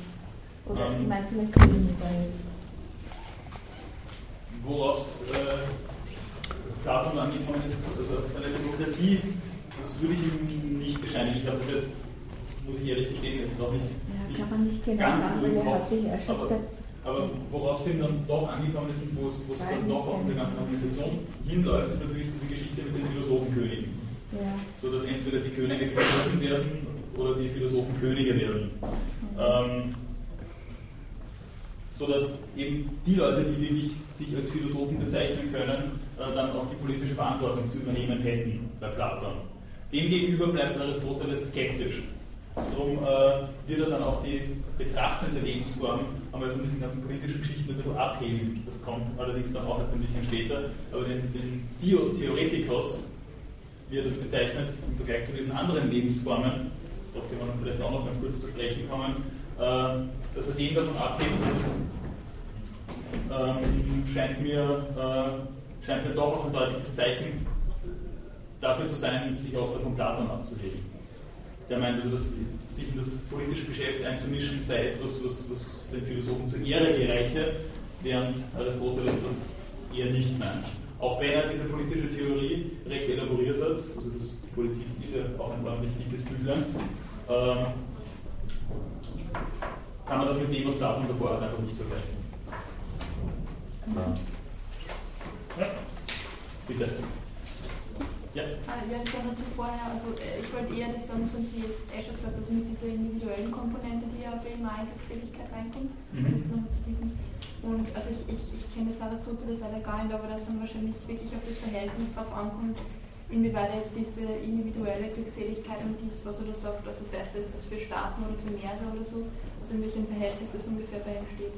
Weil andererseits so, ich glaube, dass du am Anfang gesagt hast, das ist wahrscheinlich dann auch notwendig, dass man das irgendwie so eingrenzen kann oder so. Also wenn man jetzt sagt, das ist irgendwo doch übergeordnet und irgendwo nicht sozusagen, dass man dann irgendwie für das Individuum mal irgendwo eine Grenze oder so kennt. Also gerade wenn man sagt, also der äh, tut jetzt das Gute, was ihm zu seiner Glückseligkeit gereicht oder so, dass das dann auch irgendwo eine Grenze kennt sozusagen oder abgesteckt ist. Also dass man diesen Staat irgendwie reinkriegt das ist, glaube ich, generell äh, äh, einfach mit Aristoteles eine, eine bisschen schwierige Angelegenheit, einfach weil er eben da diese, diese Äußerung tätigt, für Völker und Staaten ist das Ganze nochmal schöner als für Einzelne.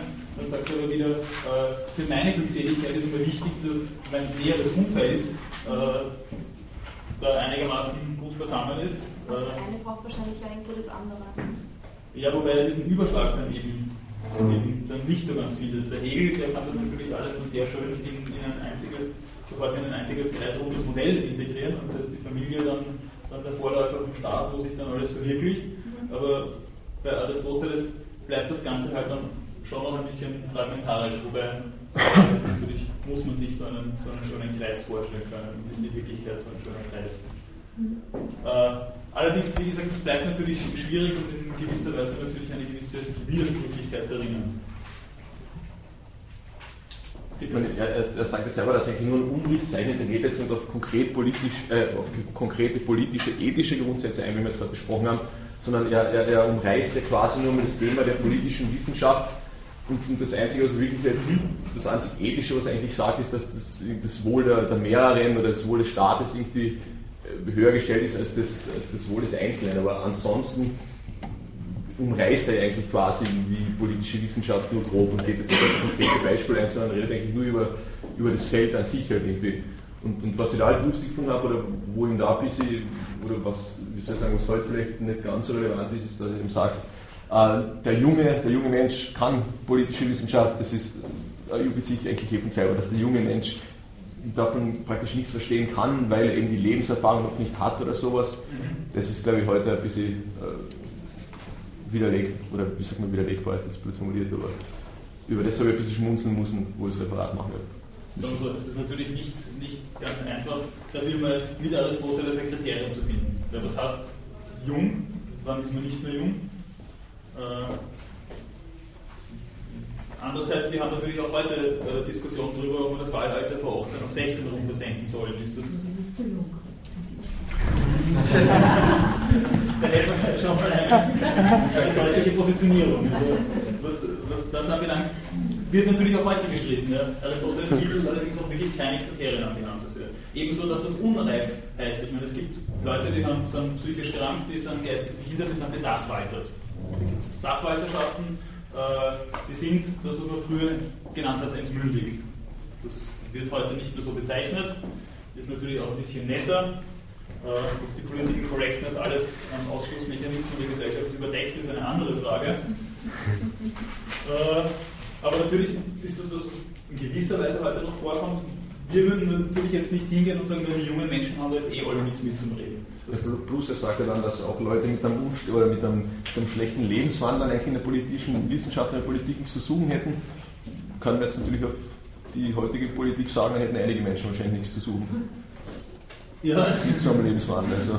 Erstens einmal das und zweitens ist es natürlich so, dass man Gottlob heute äh, nicht mehr den, den gesellschaftlich relevanten Asozialstempel auf die Akte draufkriegt, wie das im Dritten Reich natürlich dann ab und zu passiert ist. Also das, das funktioniert heute Gott sei Dank so nicht mehr. Und also das mit dem unsteten Lebenswandel, heute wird es pathologisiert, möglicherweise im Hinblick auf psychische Erkrankungen, Suchterkrankungen und was auch immer.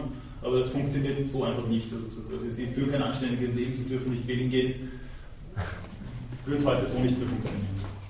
Also das ist natürlich nicht unproblematisch. Also naja, aber wie der Bush gewählt worden ist, hat er schon Menschen das aberkannt, oder? Also von den, die namensgleich waren und äh, irgendwie mit Menschen, die ähm, im Gefängnis gesessen sind oder wie auch immer. Er hat ja bei seiner Wahl damals das schon ausgeschlossen, gleich ganze.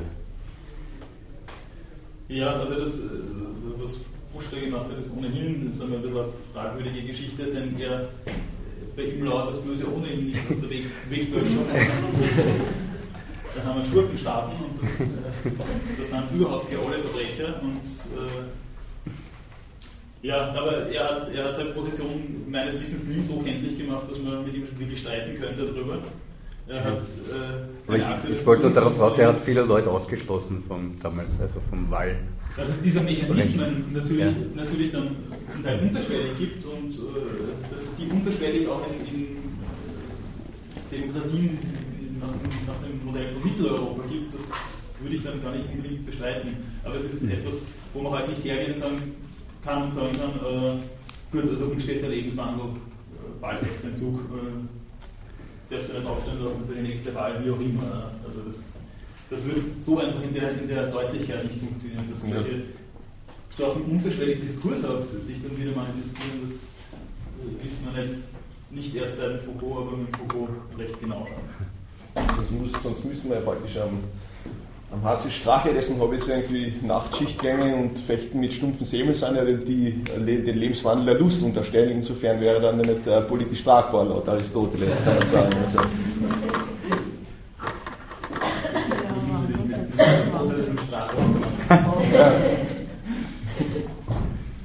So. Gut, weitere Fragen, Anmerkungen jetzt einmal so ein bisschen über das Textverständnis hinaus quasi eine, eine Annäherung an eine Rezeption, an eine zeitgemäße.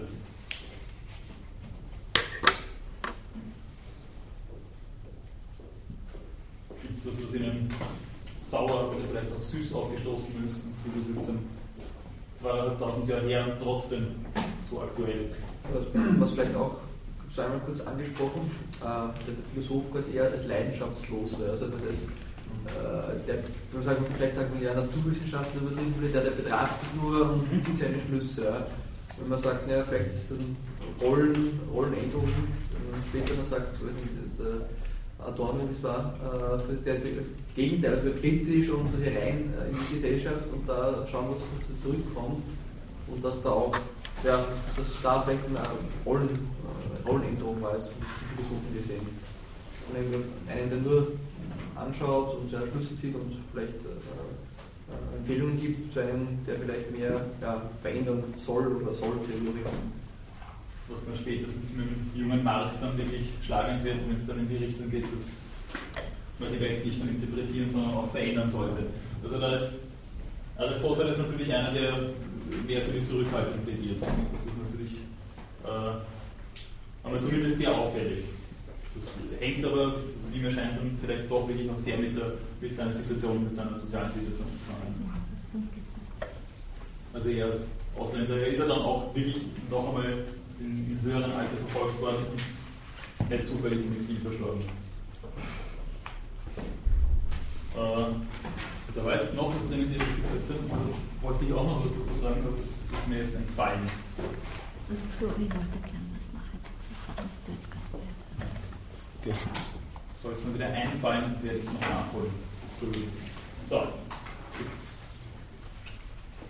dazu jetzt noch.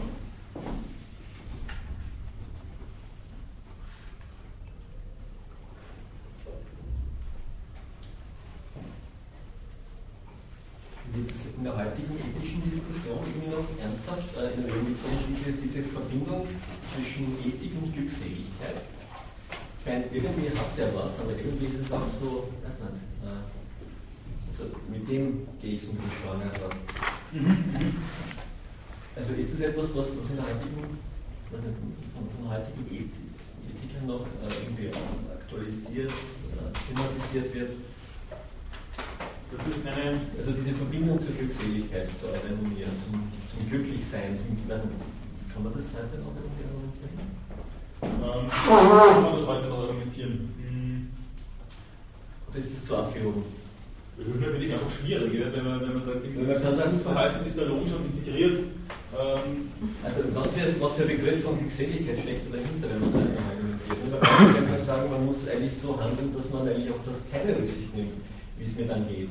Das kann genauso sozusagen also die, die ethische äh, sozusagen äh, Maxime äh, vorgeben. Ich sage, okay, äh, wir haben das mit der Erzählung mit dem Begriff der Maxime in Verbindung gebracht, das wird uns dann bekannt noch genauer begegnen. Okay. Kant ist, ist genau auf das Problem auch schon zu sprechen gekommen. Also Anfang der 1770er Jahre, als er dieses furchtbare Erdbeben in Lissabon gegeben hat, hat Kant schon sehr zum Nachdenken angeregt und er hat dann nicht zuletzt aufgrund dessen dann angefangen, nicht von Glückseligkeit, sondern von Glückswürdigkeit zu sprechen. Und das, dieses, äh, dieses Versprechen, das in der Glückswürdigkeit dann, dann noch äh, gegeben wäre, dann äh, in seine Religionsphilosophie dann hinüber verlagert. Äh, also mit der Glückseligkeit, das ist das, was wir vorher ohnehin schon kurz diskutiert haben, da geht es halt wirklich darum, dass, dass hier so eine Ethik des Gelingens auch ein bisschen dahinter stecken muss. Und das ist etwas, wo man sich heutzutage natürlich sehr leicht die Finger verbrennen Weil ich denke mal, es funktioniert nur, wenn ich mich als, sozusagen als Insel der Segen sehe, wo ich für mich selber mein Leben optimiere. Ja. Also so ist auch im Sinne des Individualismus sozusagen ich und mein kleines Glück mhm. und, und, und, widerspricht oder, oder es, es, es, es äh, interferiert, glaube ich, irgendwie ganz heftig mit, mit unserer globalisierten Welt, wo wir von so vielen Dingen mitkriegen, was die wir nur bedingt beeinflussen können. Mhm. Wo ich immer sage, wenn ich den Fernseher nicht auftrete, bin ich glücklicher. Mhm. Also wäre das sozusagen also, ähm, eine ethische Verfehlung, sich zu viel zu interessieren, was in der Welt geschieht. Also also ich denke mal, das ließe sich aber, das ließe sich aber, Entschuldigung, nur ganz kurz mit Aristoteles äh, argumentieren. Vollends argumentieren, ja. Weil er wirklich sagt, also das, was, was für mich in meinem, in meinem sich gut verhalten, mich gut verhalten, äh, von, von spezieller Relevanz ist, ist wie gesagt mein, mein Kontext, meine kleine Welt. Und äh, in, der, in der muss ich mich eben auch bewähren. Und was darüber hinausgeht, das, das ist einfach auch, dann auch zu viel. Und es stellen aber nicht zuletzt im Anschluss an Aristoteles auch Leute heutzutage die Frage, ist eine globale Ethik möglich überhaupt? Also das wird immer wieder gesagt, ist es, ist es möglich, einen, einen, eine, eine, eine ernsthafte Betroffenheit äh, zu erleben, sofort, äh, zu erleben und, und, aus dieser heraus auch eine, eine, Handlungsmotivation aufzubauen, wenn ich, wenn ich Leute wirklich maximal medial vermittelt irgendwie kennenlerne in ihrem Schicksal.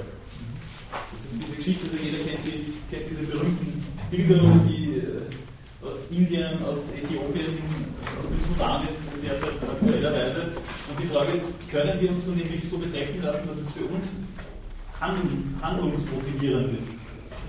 Und reicht es dann aus, äh, das ist einfach nur die Frage, die sich, die sich stellt, reicht es aus, dann äh, zu Weihnachten 10 Euro zu spenden? Ne? Ist das, ist das, kann, kann das für uns ausreichen? Können wir dann sagen, wir haben uns, wir haben uns ethisch moralisch richtig verhalten und ist das, ist das genug?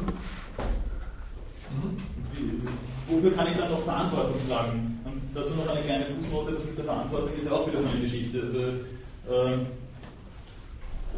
wir haben ja angeblich alle die Gnade der späten Geburt, das ist jetzt eine kleine Polemik noch, äh, und haben uns, und haben uns äh, nicht für die äh, Verbrechen von vor gut 60 Jahren zu verantworten, zumindest nicht persönlich.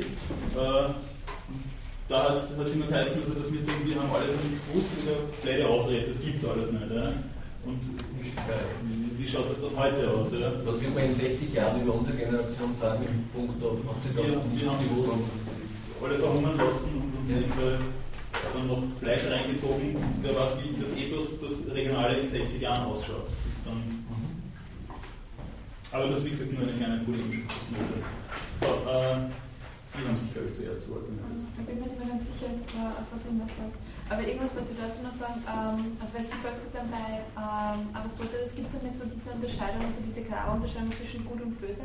Dass vielleicht bei ihm auch sowas, also jetzt auf den Blick mit Glückseligkeit, vielleicht sowas wie äh, dieses moralisch verfehlt oder so nicht in der Form gibt, vielleicht, wie man es irgendwie so gewohnt ist. Also, dass irgendwas nicht moralisch verfehlt ist, sondern dass es eben nicht einen gewissen Sinn der, genau der Glückseligkeit irgendwie was nicht zugutekommt oder jetzt auch der Glückseligkeit von mehreren oder meiner Mhm. Anverwandten zugutekommt. Also dass da nicht diese klare Trennung vielleicht gibt. Oder nicht. Ähm, Das kommt vielleicht noch. Das kommt auch wirklich noch. Ich greife heute jetzt ein bisschen vor. Also bei ihm ist, wäre das dann sowas wie eine, wie eine unausgesprochene Abstufung. Also das Gute, sagt er, in der jeweiligen Tugend wäre dann eines. Und das zu erwischen ist was ganz was Schwieriges. Das ist etwas, was, was uns, das, das nicht jedem und auch nicht immer gelingt. Aber wir können von dem auch abweichen. Und wirklich schlimm wird es erst, wenn wir weit abweichen. Also es ist immer das Gute so im Hinblick auf die Glückseligkeit, aber jetzt nicht, dass man sagt, also es ist jetzt generell ethisch verfehlt, also wo dass man sagen kann, das ist ethisch richtig und das ist ethisch falsch, sozusagen, das Ziel wird immer auf diese Glückseligkeit sozusagen. Also es ist Das gut, Ganze schwirrt dann auch zwischen zwei Polen und hat dann noch wieder eine individuelle Komponente. Also das ist eine relativ komplexe und wie ich finde auch ganz gute und gut differenzierte Analyse der Tugenden, die uns da, da äh, vorschlägt, die, die uns da vorstellt. Ähm, das Ganze funktioniert natürlich auch in die andere Richtung. Und das wäre dann diese goldene Mitte, diese sprichwörtliche. Und links und rechts gäbe es dann die Pole der Extreme, von denen wir uns tunlichst fernzuhalten hätten. Das aber immer im, vor dem Hintergrund einer jeweiligen Tugend, die ähm, sodass mit Glückseligkeit in Verbindung steht oder Glückseligkeit natürlich in Verbindung steht. Aber die jeweilige Tugend ist nicht das, was die Glückseligkeit allein ausmachen kann. Bei der Gerechtigkeit ist es in gewisser Weise eine Ausnahme, aber auch nicht in absoluter Weise. Aber in der erfüllt sich sozusagen eben in einer gewissen Hinsicht diese Glückseligkeit in der Tugend. Wie gesagt, die Glückseligkeit ist etwas, was, das, das sich auf ein ganzes Leben äh, ausdehnen sollte. Etwas, was, was, eben, was eben dynamischerweise zu erreichen ist und nicht punktuell. Und so ist dieses, diese, diese Tugenden sind auch äh, Charaktertugenden übersetzt, beziehungsweise auch als, als Charaktereigenschaften oder auch als, als gefestigte äh, Eigenschaften einer Persönlichkeit. Das heißt, dieses, dieses immer wieder nach diesem, nach diesem Verhaltensmuster zu, zu handeln, ist etwas von, von besonderer Wichtigkeit für Aristoteles. Bitte. Sie wollten Ja. noch? Ich würde aber das der Frage mit dieser Spende zum Arbeiten. Also würde das nicht auf einem Ethikkonzept, das irgendwie als Grundlage Empathie hat. Also ich meine, es ist nicht schwierig, wenn sowas. Was mich eben. Ja, also ich habe da jetzt natürlich auch ein bisschen was von, von, meiner eigenen, von meinen eigenen Überlegungen da implizit preisgegeben. Ich meine, dass, dass Handlungsmotivation, das meint übrigens auch Aristoteles in, in gewissen Grenzen, äh, etwas ist, ah, das war das, was ich noch dazu sagen wollte, äh, von vorher, ähm, dass es in, gewissen, in gewisser Weise natürlich an Affektivität, natürlich, also meine ich an Affektivität rückgekoppelt bin, sonst gibt es nämlich keine Motivkraft. Und darum meine ich, dass der Empathie in gewisser Hinsicht eine, eine recht große Rolle sogar spielt. Ja, dann kann man, dann könnte jeder Skeptiker sagen, äh, es gibt kein grundlegendes, keine grundlegende Rechtfertigung von Moral, die nur auf Empathie basiert. Ich sage nicht, dass sie nur auf Empathie Nein, aber basiert. größtenteils basiert sie doch auf Empathie. Äh, das mit dem Skeptizismus ist gerade im Bereich der Ethik natürlich eine, eine, eine ganz schwierige Sache, denn der Skeptizismus hat es geschafft, dass im 20. und 21. Jahrhundert von Letztbegründungen der Ethik eigentlich abgerückt worden ist, auch von ganz versierten Ethikern. Äh, umgekehrt würde ich aber dann würde ich aber dann meinen, das wird auch dann mit Kant recht schwierig. Also Kant meint, Achtung fürs Gesetz wäre die Triebfeder äh, für unser moralisch äh, legitimes oder gar moralisch gutes Handeln. Äh, ja, das ist ja das, was man dann Kant kritisieren kann, dass er von einem also man, der geht ja auch von einem moralischen Common Sense aus. Hm, naja, von einem Common Sense würde ich nicht, würde ich nicht sagen, sondern er, er meint zumindest behaupten zu können, dass uns allgemein ist äh, Vernunft. Und zwar reine Vernunft. Wir sind zwar keine reinen Vernunftwesen, aber die reine Vernunft ist etwas, was in uns oder durch uns durchoperiert. Und diese reine Vernunft, also diese reine praktische Vernunft, sobald es die praktische Seite betrifft, sei eine, die sich eben mit der Achtung fürs Gesetz, das Gesetz gibt auch die Vernunft, äh, ein selbstgewirktes Gefühl gibt. Also Kant bezeichnet das wirklich als durch die Vernunft selbstgewirktes Gefühl. Äh, das ist natürlich schon mal, schon mal eine, eine, sehr, sehr schwierige und vielleicht auch fragwürdige Angelegenheit, was ist ein vernünftiges Gefühl? Und noch dazu durch die Vernunft selbstgewirktes Gefühl. Und warum braucht sogar Kant, der versucht, äh, seine, seine, seine Moralphilosophie von, von, äh, von Empirie frei zu kriegen, zumindest um, um diese Präliminarien auszuarbeiten, warum muss sogar er auf so etwas rekurrieren? Weil es nicht anders geht. Also kommt würde ich, würde ich meinen. Ja, auch ohne den guten Willen aus. Würde ich meinen. Ja gut, aber der gute Wille, äh, woran hält sich der? Wer stößt den an? Oder warum kann der gute Wille sich auf, auf Gutes projizieren. Woher weiß ich überhaupt, dass das ein guter Wille ist und, und so ein, ein, Wille ist ja auch kein Maulwurf, der sich durch die Erde gräbt und dann irgendwo anstößt und dann ist er entweder gut oder schlecht.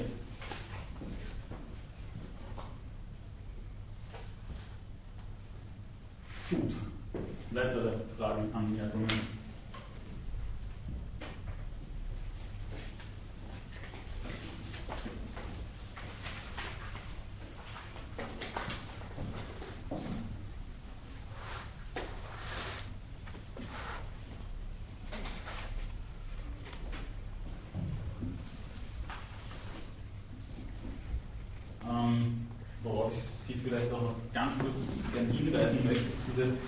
Aufspaltung der, der, verschiedenen Lebensformen. Das steht auch im engen Zusammenhang mit dem, was ich vorher gesagt habe. Äh, eben diese Klassifizierung der Gesellschaft, wo es dann auch äh, aus heutiger Sicht zumindest äh, schlecht für die Frauen oder die Sklaven ausschaut, sodass auch die, äh, die Poipoloi, also die vielen, die Masse, dem Genuss gemäß leben, dass dann die politisch Motivierten gibt und auch die Betrachtenden. Und dann gibt es auch noch, aber das lassen wir eher außen vor mit Aristoteles, die sogenannte kaufmännische Lebensform, von der er gleich vorweg sagt, die hat was Gewaltsames an sich.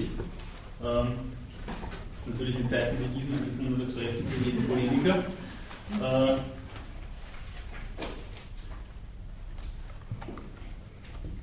Worauf ich Sie von mir aus da ganz gerne mal noch hinweisen würde, ist, dass, dass dahinter äh, so etwas wie wie Arbeit oder sowas wie Erwerbstätigkeit einmal ganz außen vor gelassen worden ist. Weil selbst zu der Zeit hat es natürlich, das taucht schon beim Platon auf, sowas gegeben wie Handwerker, auch die Wächter, das sind welche, die bezahlt werden und, und, äh, und in gewisser Weise äh, äh, unselbstständigen Tätigkeit nachgegangen sind und trotzdem keine Sklaven waren. Da lauert natürlich darunter so ein bisschen die Gefahr, das kurz zu schließen und zu meinen, dass ja die Genussmenschen, das waren die Arbeiter oder wie auch immer. Das waren die, die, die, die eben nicht Politiker oder Kaufmänner waren oder gar Philosophen. Das ist etwas, was, äh, was mir da selber auch immer wieder so ein bisschen, bisschen äh, aufgestoßen ist, äh, weil, weil ich diese, diese Differenzierung zwar einerseits äh, aber insofern ganz gut finde, weil man daran natürlich was aufweisen kann und dann natürlich sehen kann, es gibt unterschiedliche Strömungen und äh, ich glaube, es würden sich viele Leute gar nicht so schwer tun, das auch wirklich auf da von diesen Verhältnissen und von diesem athenischen Ethos da zu abstrahieren und das auf heutige Verhältnisse umzulegen, weil im Lebensraum des Genusses sind die, die da am Kino sitzen. Aber ähm, ob es dann wirklich differenziert genug ist und für eine, für eine, für eine, für eine ethisch relevante Analyse hinreicht, das ist natürlich dann die Frage.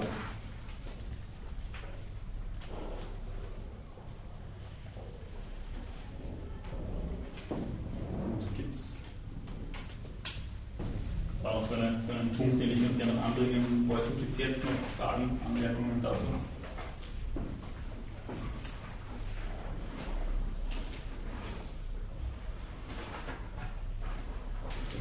Nicht, dann hoffe ich, dass es daran liegt, dass Sie vom Nachdenken ermüdet sind. Und danke für die Aufmerksamkeit.